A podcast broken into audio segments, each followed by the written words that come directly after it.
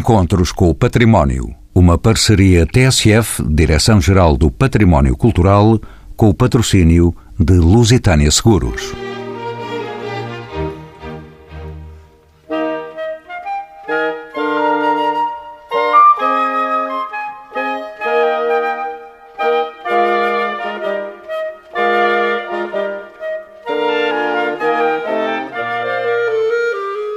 Os edifícios destinados a espetáculos, e muito particularmente os teatros, constituem desde a antiguidade equipamentos culturais particularmente emblemáticos das nossas cidades, integrando aquela arquitetura de prestígio que, a partir do século XVIII, contribuiu para engrandecer o património urbano e para criar cidade.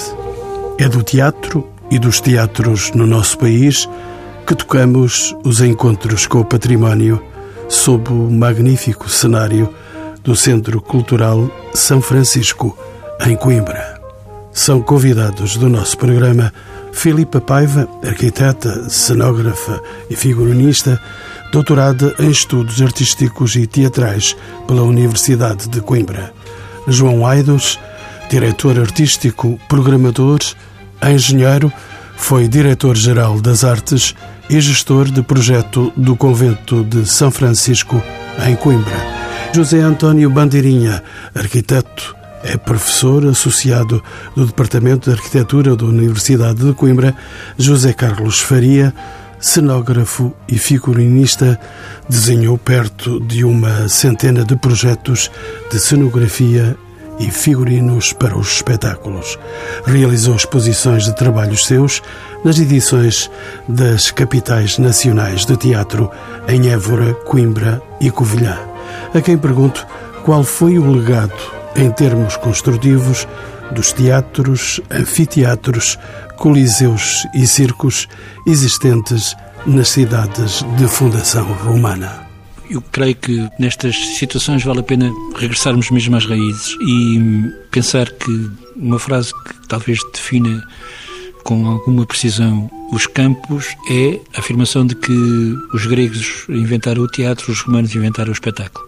Melhor dizendo, são uma sociedade de teatro os gregos, são uma sociedade de espetáculos romanos. Isso significa que determinou tipologias muito precisas e muito concretas. No caso do teatro grego, quando passa da dimensão do ritual para uma dimensão de ter um local fixo e ganhar, portanto, direito de cidade, com toda a propriedade se pode dizer isto, o teatro grego, teatron, era, eh, à letra, o sítio de onde se vê. E isso transformou o teatro edifício num monumento urbano e, como tal, numa tipologia própria. Quando se passa para a sociedade romana, essas tipologias autonomizam-se e autonomizam-se com características específicas exatamente porque é uma sociedade de espetáculo. Então significa que os teatros são um dado perfil arquitetónico, os coliseus ou as arenas de circo são outro, os odeons são outro, que eram para a leitura da poesia, por exemplo, e cada uma delas tem características distintivas muito presentes e muito fortes. Por exemplo, se se for a Mérida, eh, com uma distância de 50 metros, existe o teatro, com um perfil arquitetónico muito bem definido, e a 50 metros ao lado, a Arena de Gladiadores, e os espaços são diferentes, não é? E essa promiscuidade, de alguma forma, entre teatro e espetáculo, ou seja, a dimensão do, do, espetáculo como uma coisa mais englobante, leva a que, por exemplo, tenham acontecido as perseguições aos cristãos, não é? Porque tudo era considerado eh, espetáculo e tanto era espetáculo teatro como era espetáculo a morte dos cristãos na arena, por exemplo, não é? E um, perder, num dado momento, esse direito de cidade por serem perseguidos. Mas sim, é, é visível, em alguns aspectos, vestígios dessa presença aqui mesmo no nosso país, uma série de sítios, não é? E aqui perto de nós, inclusivamente, a cidade romana caracterizava-se por essa presença fortíssima e identitária do teatro. Por exemplo, no Tratado de Arquitetura do Vitrúvio, ele, a partir de um dado momento, depois de escolher o local do fórum, que era o coração da cidade, há que escolher o local para o teatro. E, portanto, ele era uma presença inquestionável e indispensável no contexto da cidade. Falo agora com o arquiteto José António Bandeirinha. Bem-vindo de novo aos encontros com o património. Qual é que é a relevância destes edifícios em termos urbanos? Qual o papel destes edifícios na definição da cidade antiga? Eu queria hum, pegar naquilo que o José Carlos disse, porque acho muito apropriado no caráter urbano destes edifícios, para solevar um outro caráter, que é um caráter da dimensão cultural e lúdica do espaço. Eh, ou seja, o facto de o teatro ter sido consignado como um edifício urbano, por excelência, dá-me aso para poder falar numa outra dimensão quer a cidade em si, quer a arquitetura, a arquitetura qualificada, são de sobremaneira conotadas na cultura contemporânea, sobretudo a partir do florescimento das teorias do poder, com edifícios do poder. E o facto ao teatro, na nossa tradição clássica mediterrânica, ter sido dedicado sempre um programa e uma tipologia arquitetónica específica, e em parte ele ser espetáculo e, nesse sentido, estar diretamente relacionado com o poder, mas também em parte ser libertação, e na maior parte das sociedades ele significa libertação, significa libertação do poder, faz com que a arquitetura, ela própria, também perca essas asas de ligação ao poder e se concentre como uma atividade humana por excelência, que pode ou não estar ligada ao poder, mas é autónoma dessa dependência. E isso é muito importante para a ligação entre teatro e arquitetura. A ligação do teatro com o mundo urbano é óbvia. Eu, eu quando visitava Epidauro, e gosto imenso de ir a Epidauro, mas pergunto-me sempre como é que chegam ali 3 mil pessoas. Aquelas estruturas que ali estão eh, são estruturas onde não viviam 3 mil pessoas, mesmo depois de arqueologicamente descobertas mais algumas coisas. Aquelas pessoas andavam, eram errantes, eram nómadas, que andavam pelo monte e de repente concentravam-se naquele momento de festa e de consagração. Mas a partir desse momento, e por esta distinção que o Zé Carlos caracterizou muito bem, na sociedade do Império Romano, ela já é uma atividade urbana. O direito à cidade é o direito ao teatro. E o teatro passa a ele próprio ser gerador de cidade. Eu costumo dizer, eh, obviamente brincando, que as cidades mais civilizadas, em meu entender, são aquelas em que o boulevard principal remata em frente com o teatro e não com a igreja nem com o edifício do poder. Quando tem um teatro a rematá-lo, a cidade para mim está bem, já estou bem, já estou ali naquele sítio. Filipa Malva, bem-vindo aos Encontros com o Património, é arquiteta e doutorada em Estudos Artísticos. Sabemos que hum, uma das heranças do teatro clássico é justamente a importância da cenografia. Que influência teve o teatro antigo e como evoluíram as artes cênicas desde a antiguidade até aos nossos dias. Algumas penadas apenas por estes caminhos da história. Eu penso que nós vamos buscar, um bocadinho pegando também naquilo que o Zé Carlos dizia, nós vamos buscar, sobretudo, do ponto de vista da cenografia e, e, do figurino, vamos buscar muito ao teatro grego e ao teatro romano, mas o grande pulo dá-se um bocadinho mais tarde, também em Itália, com o, o Renascimento. Do ponto de vista cenográfico, a criação da perspectiva ou da falsa perspectiva faz uh, com que a cenografia ganhe uma importância adicional àquilo que já existia antes. Depois, segundo pulo, digamos assim, dar-se-á no Teatro Isabelino com a introdução de entradas e saídas muito diferentes daquilo que seria são mais ou menos uh, coexistentes, digamos assim, do ponto de vista cronológico. Mas uh, a importância da cenografia naturalista, tal como nós a conhecemos até o início do século XX, cá em Portugal, deu-se sobretudo durante a época barroca, com a introdução de uma série de máquinas de cena, de pintura cênica, que até hoje uh, ainda existe alguma coisa, com muita pena minha podia existir mais e com o entendimento do figurino como algo para lá da roupa que era cedida aos teatros, que era doada pelos mecenas dos teatros, e então como algo que caracteriza a personagem. E isso é o grande pulo do século XX, parece-me a mim. E também com ele o reconhecimento de cenografia do figurinista como artista específico da arte teatral. João Aidos, bem-vindo também aos Encontros com o Património. Olhando em arredores, Vemos que praticamente todas as cidades portuguesas possuem um ou mais teatros, havendo muitos que se localizam em vilas de pequena dimensão. Qual é hoje a situação destes edifícios? Existe um inventário dos espaços teatrais em Portugal ou uma rede nacional de teatros e cineteatros?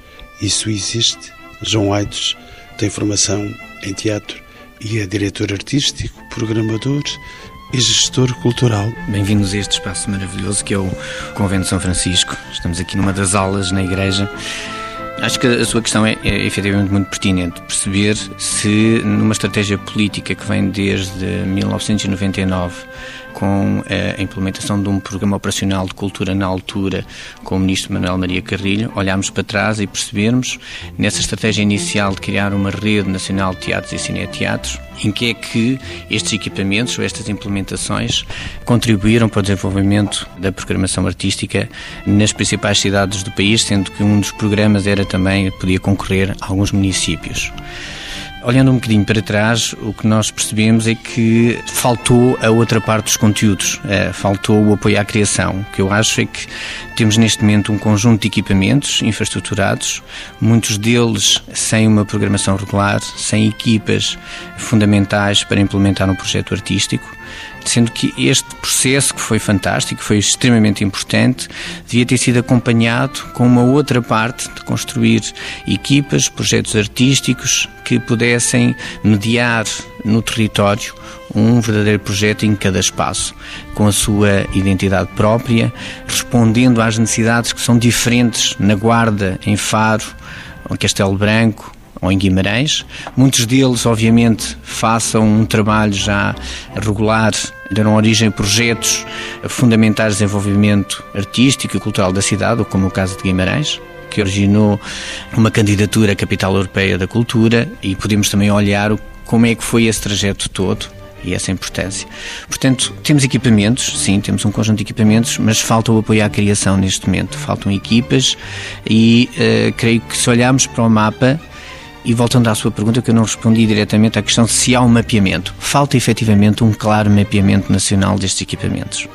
O IGAC tem muita da informação, mas mesmo a DG Artes, que tinha como responsabilidade fazer esse trabalho, há muito que está a meio. Algumas das pessoas que o iniciaram, estou-me a lembrar do arquiteto de Portugal, que contribuiu bastante, era uma das pessoas que trabalhou durante muitos, muitos anos na Direção-Geral das Artes, fez um bocadinho essa parte desse inventário. Mas esse inventário ficou a meio.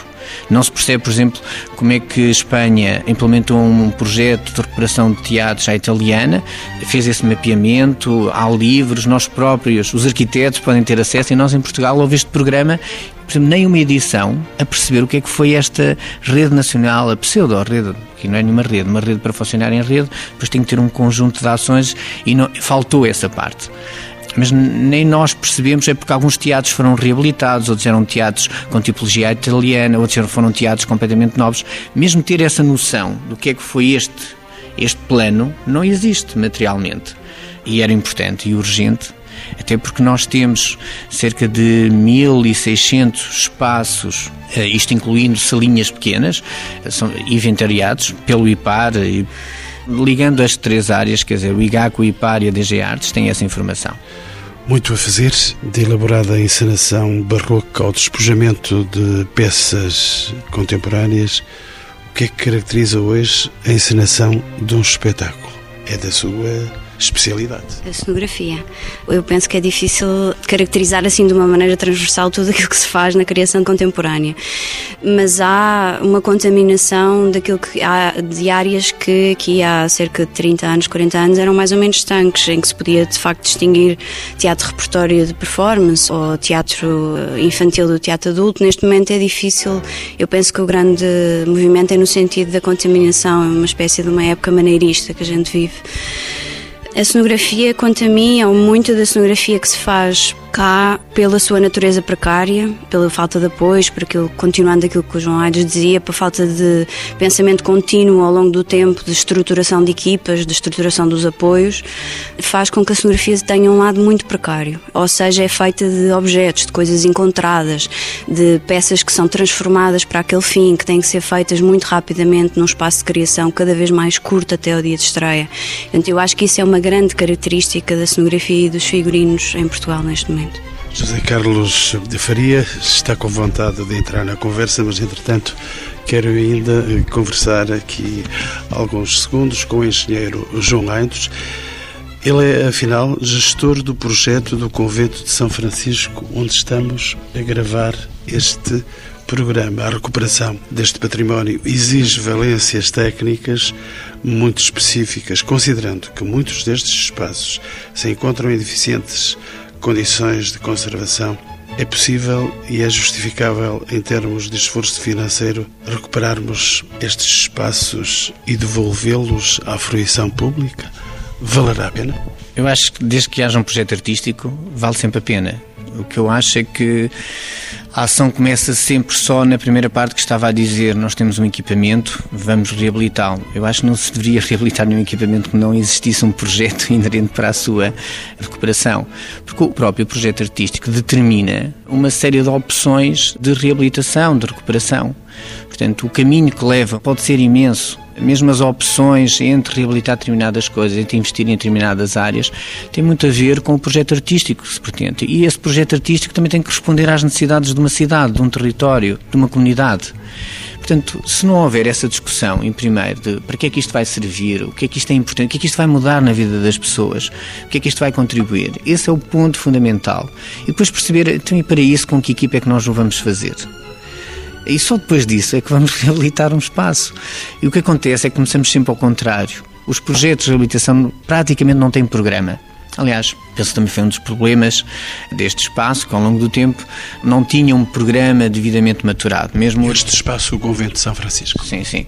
Sim, o arquiteto várias vezes eh, me confrontava, João, nós não temos ninguém para dialogar. Finalmente temos alguém com algumas valências e que fala a mesma linguagem, para perceber um bocadinho por onde é que isto pode seguir. Porque mesmo esta questão de entrar neste edifício, como há bocado estava a dizer, os fluxos de mobilidade num edifício deste é extremamente importante.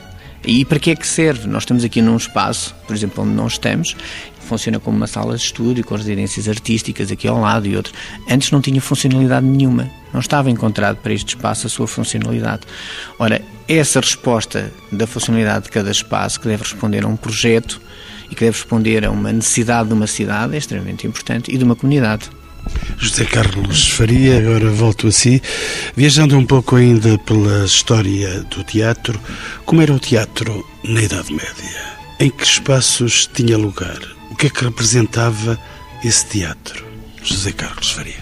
Bom, era um teatro profundamente ligado a manifestações religiosas, com os milagres ou com os mistérios, que eram representados na praça pública, muitas vezes em grandes instalações que ocupavam por completa a praça ou com uma sofisticação hum, até ao nível cenográfico, no caso que há, há registros iconográficos dessas coisas, e portanto implicava uma capacidade de saber fazer e ao mesmo tempo uma, uma disponibilidade financeira apreciável, não é? E mobilizavam milhares e milhares de pessoas em festividades que poderiam durar uma semana. É? Há registros históricos disso.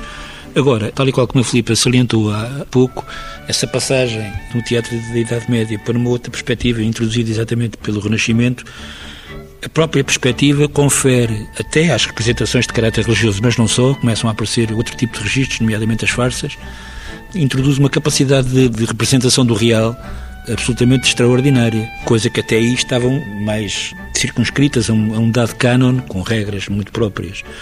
Mas também, como a Filipa sublinhou há pouco, esse alargamento de capacidades expressivas que o palco poderia introduzir leva a que, por exemplo, com o teatro de Shakespeare, ele diz que o mundo é um palco, mas o palco passa a ser também um mundo, um mundo que ali ia uma outra capacidade de exprimir o real, mas também uma dimensão fortíssima do imaginário. E a, junção destas duas componentes é um, um impulso poderoso para o desenvolvimento até da própria arte teatral, se assim se pode dizer. Porque é curioso verificar uma coisa. Quando nós falávamos há pouco da necessidade de ter um espaço inscrito dentro da malha urbana como características próprias, significa que esse impacto foi de tal maneira forte que o teatro fica associado digamos, o teatro local onde se vê, não é? Fica associado à própria expressão artística que acolhia. Portanto, o teatro é simultaneamente o edifício, mas também a arte que acolhe, não é? E isto é muito significativo, creio. José António Bandeirinha, procuro saber de um arquiteto inserido no meio artístico. Sabemos que a partir do século XVIII a construção de teatros assume um papel determinante no desenvolvimento urbano enquanto equipamento cultural de exceção. Qual é o papel destes edifícios enquanto elemento gerador e definidor da cidade? José António Bandeirinha. Tem um papel eh, importantíssimo, porque se a partir do século XVIII eles são realmente através do seu desenho e da sua, aqui já referida também por João Aidos, da sua capacidade de estarem acessíveis e visíveis naquilo que é o cotidiano das cidades e se afirmarem também pela sua, por que não dizê-lo, muitas vezes pela sua altivez e pela sua capacidade de representação cultural da sociedade. Mas antes eles também o são. Basta olharmos, por exemplo, na Idade Média, estávamos a falar na Idade Média, para os interiores dos quarteirões das cidades espanholas, os corrales, não é? Que são, são ótimos dinamizadores de cidade, porque estão, embora no interior, eles são aquela praça pública dedicada exclusivamente ao teatro que já vinha antes. Portanto, desde pelo menos a época romana, o teatro está sempre presente como elemento primário da dinamização daquilo que são os tecidos urbanos, mas sobretudo daquilo que é o mais importante, aquilo que os tecidos servem, que é a vida que as cidades têm, o que vão tendo ou que podem deixar de ter. Deixe-me só fazer, eh, não é de maneira nenhuma um reparo, mas é dizer que aquele levantamento dos teatros em Portugal não está realmente feito, o engenheiro João Edson tem toda a razão no ponto de vista oficial, mas ele está, de certa maneira, se compilarmos alguns estudos académicos. No âmbito académico, quer, por exemplo, a dissertação de doutoramento do Luís Faz Carneiro, no Porto, que fala sobre os teatros clássicos à italiana, a dissertação de mestrado da Susana Constantino, que fala sobre os cineteatros, que nasceram de uma medida legislativa de 1938, e são eles que são os responsáveis por essa rede das pequenas cidades que há bocado estava a falar, porque foram associados ao cinema, não é? A legislação de 1938 disse não se pode fazer um cinema sem se fazer um teatro. E os desgraçados dos promotores cinematográficos, se queriam ter cinema na sua terra, tinham que fazer um teatro. Isto é uma medida. Os cineteatros. Os cineteatros. Portanto, é uma medida legislativa que nos dotou de uma rede absolutamente fantástica. E esse inventário também está feito. Portanto, era só juntar os escolares, os académicos que já se dedicaram a isso e essa rede ficaria com certeza em, em alguns espaço de alguns meses, meio ano, talvez ficaria feita. José Carlos Faria, sintetizando, depois do teatro clássico, temos os autos de Gil Vicente, o Teatro Isabelinho, aliás, já aqui foram citados, o famigerado Teatro à Italiana e, finalmente, o Teatro Contemporâneo. Como é que podemos caracterizar as grandes etapas da evolução do teatro? Vamos dar apenas alguns passos pequenos. O teatro italiano surge com características, eh, pelo menos duplas. Por um lado, do ponto de vista operativo, produzia uma síntese de todas as necessidades técnicas que até aí tinham-se colocado e faz uma síntese muito eficaz dessas capacidades técnicas alargadas, permitindo exatamente também um alargamento das capacidades interpretativas e das capacidades expressivas que a própria interpretação teatral podia ter, com recurso, e com recurso abundante, a uma dimensão cenográfica muito rápida, muito eficaz e muito consistente no tipo de soluções que apresentava. Bom, mas ao mesmo tempo é também um fator importantíssimo de, tal e qual como o António Bandeirinha há bocadinho sublinhava, de um poderoso instrumento de representação do poder. Ou seja, Pensemos, por exemplo, no Teatro de São Carlos, o camarote central, não é o camarote real, é a consagração, é como um trono, é a consagração do poder régio, porque o espetáculo está submetido ao olhar do príncipe. E, portanto, o teatro italiano reproduz de alguma forma a hierarquia social que se encontra no seu exterior entre os camarotes e a plateia, ou então o famigerado piolho, não é? Portanto, as classes mais baixas vão para o piolho e é o único sítio num teatro que é feito para ver e ser visto, não é? É o único sítio onde ver vem mal mas serem vistos não, de maneira nenhuma, não é?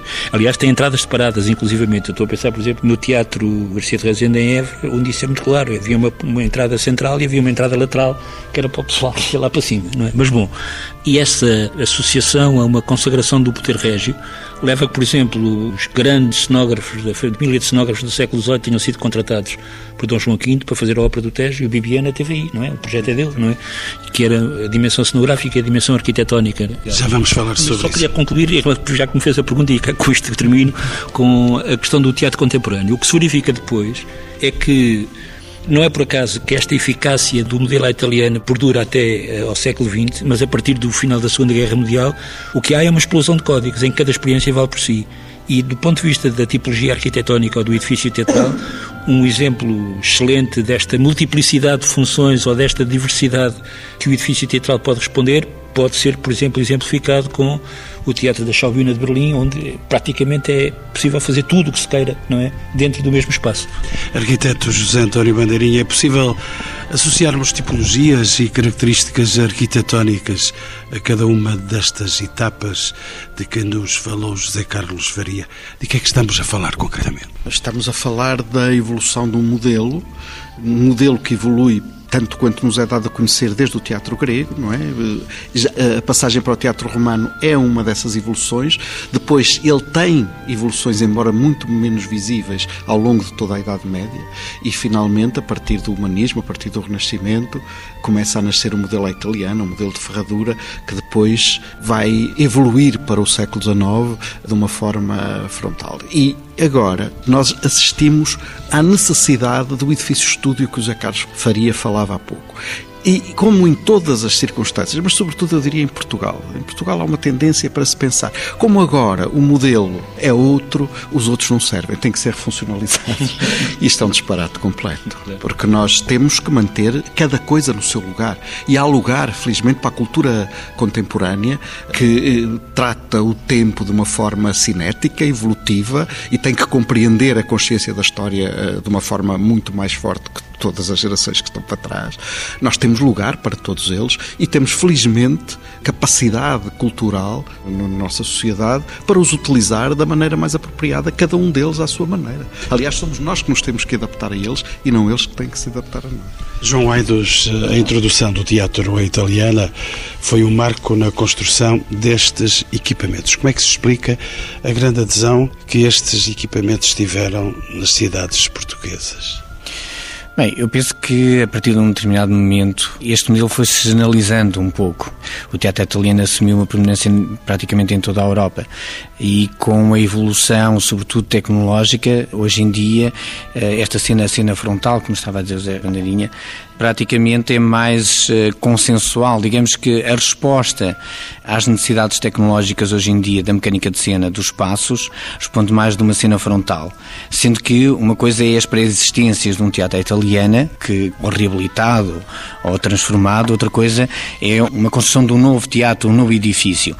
Porquê é que eh, a preponderância foi essa? Foi talvez a que respondesse mais em termos tecnológicos a uma série de áreas importantes, como a visibilidade, a acústica, a relação entre os espectadores e o ator e, sobretudo, as movimentações cênicas que hoje em dia uma caixa de palco tem. Portanto, tudo o que hoje em dia, no grande espetáculo, a resposta que exige em todos os intervenientes num processo criativo, quer o desenhador de luz, quer o cenógrafo, quer o sonoplasta, quer todas estas, eh, no fundo, que veio desde a sociedade do espetáculo até aos nossos dias, todas essas necessidades são mais respondidas no modelo do teatro italiano, a meu ver. Arquiteta Filipa Malvena, cenógrafa, já aqui dissemos, figurinista, artista cênica e desenhadora. Posso perguntar-lhe então a introdução da maquinaria cênica de efeitos especiais, poderemos assim dizer, conseguidos através de mecanismos complexos e muito engenhosos, foi também um dos contributos desta nova tendência do teatro à italiana. Como eram os espetáculos desse ou deste período que estamos a referir? Podemos dizer que viviam não só do texto, mas também de toda a mise-en-scène desenvolvida? Filipe. Eu queria só voltar um bocadinho atrás, porque nós estamos, o teatro italiano, estamos a falar de um período muito extenso, é? muito mais extenso do que. E com grandes modificações. Portanto, estamos a falar quase pelo menos dois séculos de teatro italiano. Só para acrescentar à cronologia que já foi feita, há aqui um passo muito grande em frente que foi o teatro de Wagner que veio pegar na tradição italiana e veio uniformizar os pontos de vista sobre o palco. Uma das grandes diferenças de um teatro do século XIX, século XVIII, princípio do século XIX, era que de facto aquilo que importava, como o Zé Carlos dizia, era as relações hierárquicas sociais dentro do teatro, com o ridículo, inclusivamente, por exemplo, em Covent Garden, o camarote da rainha não lhe permitia a ela ver o palco diretamente, ela via o palco palco através de um espelho, porque era mais importante que a vissem a ela do que ela ver aquilo que estava a acontecer em palco. Com Wagner, aquilo que acontece é que ele estabelece a primazia da arte, daquilo que está a ser feito em palco e reúne a música, as artes plásticas e a interpretação em palco numa, naquilo que a gente chama de ópera, hoje em dia, a nossa interpretação de ópera vem daí, e uniformiza os pontos de vista do público sobre o palco, ou seja, em qualquer espaço do Bayreuth do, de Wagner, qualquer pessoa que esteja sentada vê mais ou menos a mesma coisa do palco. Portanto, Apagar a luz da plateia e concentrar. Ah, então, se ele ia acrescentar. Mas peço só desculpa só para acrescentar uma coisa que a Filipe está a dizer, é porque há uma diferença fundamental entre o teatro uh, de Bayreuth e, e, o teatro italiano. É que os camarotes são abolidos. Não é? E regressa-se à, à, dimensão do anfiteatro grego. Não é? é onde toda a gente vê diferente, mas vê o mesmo. Pronto, e eu acho que a importância é precisamente essa, não é? Da democratização do, do espaço público, da relação da plateia com o palco, que é ainda hoje a relação que nós utilizamos, muito mais do que o teatro mais antigo à italiana, e da introdução de artes, como João Aires dizia, que não existiam antes de uma maneira sistemática. Uma delas é da iluminação, que embora existisse antes com luz de gás ou, e até com cor, não era possível, do ponto de vista técnico, desenvolver. Portanto, eu penso que essa distinção é importante. Voltando àquilo que me perguntou, até hoje, para mim, do ponto de vista da criação, é muito importante quando chega a um teatro perceber a relação que o espaço tem com o espetáculo. É o primeiro passo, é a primeira coisa que nós fazemos. É perceber de que maneira é que o espetáculo se pode relacionar com o público e, para isso, a arquitetura é a mediadora, não é? E, portanto, eu acho muito, muito interessante que a gente tenha todo o tipo de espaços teatrais, precisamente porque nos permitem espetáculos completamente diferentes. João Aidos, ia dizer? Não, ia dizer que esta preocupação da Filipa Malva é uma das preocupações principais e que é menos cuidada muitas vezes com a arquitetura, que é esta relação entre o palco, caixa de palco, ou tudo o que está inerente e que separa, por assim dizer, a tal quarta parede ou o quadro de cena com o público, que muitas vezes não é bem cuidada. E é o assunto, às vezes, mais sério, mesmo até que implica na própria reabilitação e recuperação de um espaço. É que relação é que nós queremos ter entre o público ou que possibilidades é que queremos ter de relação ou tipologia, das várias tipologias que podem daí advir, ou da flexibilidade do espaço, e que muitas vezes é muito, muito pouco cuidada, muito pouco estudada, mesmo até a questão do proscénio, que é uma questão terrível, e ali de, de relação de limite, como é que é a questão, e depois muito facilmente se calhar aparecem ali umas escadas, porque é necessário um Presidente da Câmara ir lá subir, ou de, e, e estraga completamente a tipologia, ou, quer dizer, é um assunto mesmo muito delicado e que muitas vezes não é em conta eh, na decisão de reabilitação, recuperação de um espaço. Arquiteto José António Bandeirinha, delicada será também esta questão. Grande parte dos equipamentos culturais do século XIX e século XX foram reconvertidos ou demolidos em época recente. Que ameaças enfrentam hoje os teatros ainda existentes? Esperam a hora da morte, já em atraso, podíamos dizer? Eu creio que não, eu creio que não. Apesar de eu ter insistido muito na dedicação de um programa eh, a uma tipologia, ou seja, o facto do teatro ser tão importante para a nossa sociedade, ou ter sido isto é uma provocação, tão importante para a nossa sociedade, que deu direito sempre, pelo menos na tradição clássica ocidental, deu direito sempre a um edifício próprio, um edifício estudado, ou seja, os arquitetos dedicaram-se a isso, dedicaram-se a mal ou bem, mas dedicaram-se àquilo. Mas também há reconversões. Há muitos dos nossos teatros do século XIX, dos grandes teatros do século XIX, que foram construídos em igrejas. E é natural, porque as igrejas estavam em sítios centrais da cidade. No século XIX há muitas associações de caráter laico que preferem a cultura à igreja e, portanto, vão transformar. Eu próprio reabilitei um teatro que tinha sido uma igreja. Fiz a reabilitação de um teatro que antes tinha sido uma igreja e a igreja já não se deduzia daquele espaço. E, portanto, há uma dimensão de teatralidade no espaço da igreja. Também é? há, também há. E por isso é que eles são reconvertidos, não há uma inteligência nesta reconversão. E, portanto, eu acho que hoje em dia o que nós nos temos que dedicar mais é a essas possibilidades de reconversão, por um lado. E a nós, arquitetos, compete-nos isso às pessoas que trabalham no teatro, compete-nos continuar a fazer com que o teatro seja importante e representativo. Eu gosto muito desta possibilidade e não quero abandoná-la nunca. Acho que é uma regressão terrível sob o ponto de vista civilizacional se algum dia o teatro perder importância. José Carlos Faria, faço agora um apelo à sua memória, mas também à sua contenção, porque o programa caminha para o final. Vamos ter que encerrar portas daqui a poucos minutos. Diga-me uma coisa, a malograda Ópera do Tejo, obra emblemática da encomenda régia do tempo de Dom José, foi construída na primavera de 1755, sucumbindo, cerca de seis meses depois, ao terremoto de 1755. Algumas descrições, plantas e desenhos coevos permitem-nos ter uma ideia da sumptuosidade deste espaço. Como é que era, de facto, a ópera do Tejo? Por que é que não foi reconstruída? Aparentemente, quando foi construída, é, tratava-se do espaço mais sumptuoso de toda a Europa, não era assim uma coisa pouca. É? Seis meses depois, infelizmente, aconteceu o que aconteceu, não é? E a ópera ficou um caco. Diz, quem sabe, que há restos incorporados no edifício do Ministério da Marinha que está exatamente construído sobre o sítio. Eu creio que, porventura, as necessidades de reconstrução da cidade de Lisboa completamente arrasadas ditaram prioridades, não é? E depois dos recursos financeiros tão vultuosos que tinham sido despendidos, seria difícil naquela altura replicar a construção do edifício. Mais a mais, porque a corte continua associada ao fenómeno operático, mas numa lógica de teatros eh, ambulantes, assim se pode dizer, desmontáveis, ou seja, havia um dispositivo construído também por um assistente português do, do Bibiena, que era montado no Palácio de Queluz e depois levada para, quando a corte partia em vilegiatura, para Salvaterra, nomeadamente, montado, acompanhava as deslocações da corte. E, portanto, isso ia satisfazendo de alguma forma as necessidades de um espetáculo operático também muito ligado à, à celebração do poder, como foi dito há pouco, o que não impediu, de alguma maneira, que a corte portuguesa, com o Dom José, fizesse encomendas extremamente dispendiosas até aos melhores artistas da época, nomeadamente há, há registros de, de, de, encomendas de libretos ao Goldoni, não é? E o Goldoni era um nome importantíssimo na, no contexto teatral do século XVIII. José António Bandeirinha, um último olhar pela história mais recente.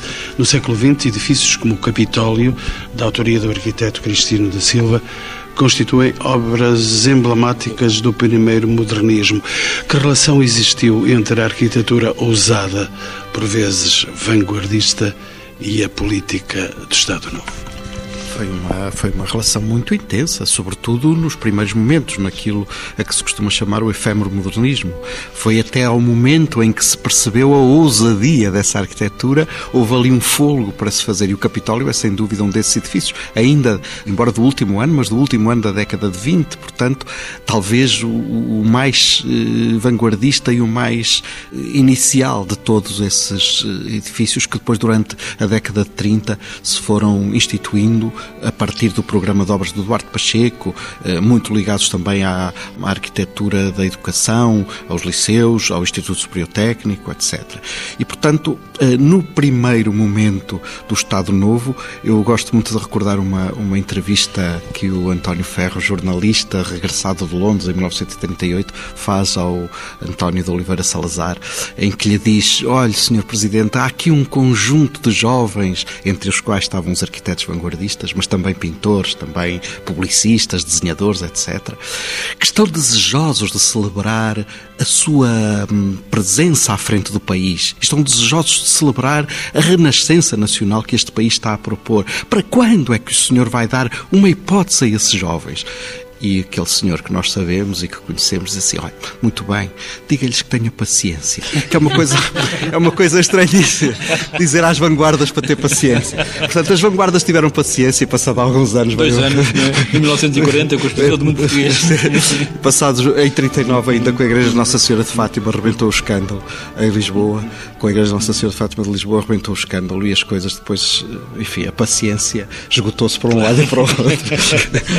Pois eh, eu também estou a esgotar a minha paciência porque está a chegar o final do programa, mas já tenho aqui uma questão que quero colocar a todos os meus convidados. E mesmo para fechar, e começo pela arquiteta Filipa Malva. Como sabemos, o teatro sempre se colocou em grandes equipamentos suportados pelo poder mas nem por isso perdeu a sua matriz satírica e subversiva de contrapoder. Como é que se gera esta aparente contradição? Uh, muito dificilmente, às vezes, mas uh, eu acho que é um bocadinho como aos pais e as crianças. Cabe-nos a nós, artistas, tentar testar até onde é que vão as regras e colocar as coisas em causa. Uh, seja em que sítio for, se for dentro de um edifício do poder ou se for na rua, sempre que seja preciso. João Aides. A minha opinião é que acho que isto são áreas que deviam ser completamente separadas. Uma coisa é a estratégia política, outra coisa é a definição artística dos espaços. E eu acho que isto é consensual em quem trabalha nestas áreas e quem tem algum pensamento de desenvolvimento do, do futuro das cidades, em que são coisas que cada vez mais devem estar uh, separadas para a defesa íntegra até de cada projeto. José Carlos Faria. Voltando novamente às origens, uh, o teatro é um exercício da democracia, não é? E é um instrumento da democracia, não é? Para além de ser uh, um instrumento emancipador ou tendencialmente emancipador e libertador. Não é por acaso que na altura da Revolução Francesa dizia que os teatros eram os ginásios da alma. Né? Isto é uma, acho uma imagem bem bonita. E o próprio Garrett, que está na, na base da construção do Teatro Nacional Dona Maria II, tem a célebre frase que eu cito de cor, dizendo o teatro é um grande meio de civilização, mas não, não progride onde ela não há, onde ela não existe. Infelizmente em Portugal muitas vezes verificamos isso. É verdade que aquilo que, que o Zé António Bandeirinha referia há pouco, mas enquanto, por exemplo, nos finais, de, sobretudo a partir da Guerra Civil e com o movimento liberal na, na monarquia, há um, um, ascenso da construção de espaços e depois também num, num primeiro momento na, na, República, mas depois durante a ditadura do Estado Novo, a maior parte deles desaparecem, não é? Ou desaparecem no sentido de são fechados, são abandonados. Eu dou, por exemplo, o exemplo do Teatro Garcia de Rezende, que era, à altura do 25 de Abril, era uma lixeira. É inacreditável, mas é verdade, um dos mais belos teatros à italiana do país era uma lixeira. Bom, e isto é um ex-libris eh, terrível da, da, da situação a que se verificava. Infelizmente, chegámos a um período, nomeadamente na década de 80, em que uma espécie de, de obsessão pelo mercado levou a que alguns espaços teatrais fossem convertidos, entre aspas, em espaços de sede de seitas religiosas e quejandos, não é? Teatro Avenida em Coimbra. Pois, por exemplo, demolido, não é? Pronto. Arquiteto José António Bandeirinha, a última palavra. A minha última palavra também regressa um pouco ao início disto. Acho que, apesar destes nossos receios, apesar das nossas queixas, que são sempre queixas de pessoas que estão inconformadas, isso é bom, porque é o motor de todas as coisas, é o inconformismo. Eu acho que vai sempre haver um lugar para o teatro e que esse lugar estará sempre consignado também por algum know-how da arquitetura em saber reservar esse lugar para os teatros. Portanto, esta associação entre o teatro e a arquitetura é uma associação que nos é inerente sob o ponto de vista antropológico, até mais do que cultural, e nós não a vamos nunca abandonar. Só espero que quem tenha as responsabilidades da promoção, de reconversão, na maior parte das vezes, ou às vezes até de construção de raiz de edifícios, tenha presente esta circunstância de proximidade entre a arquitetura e o teatro.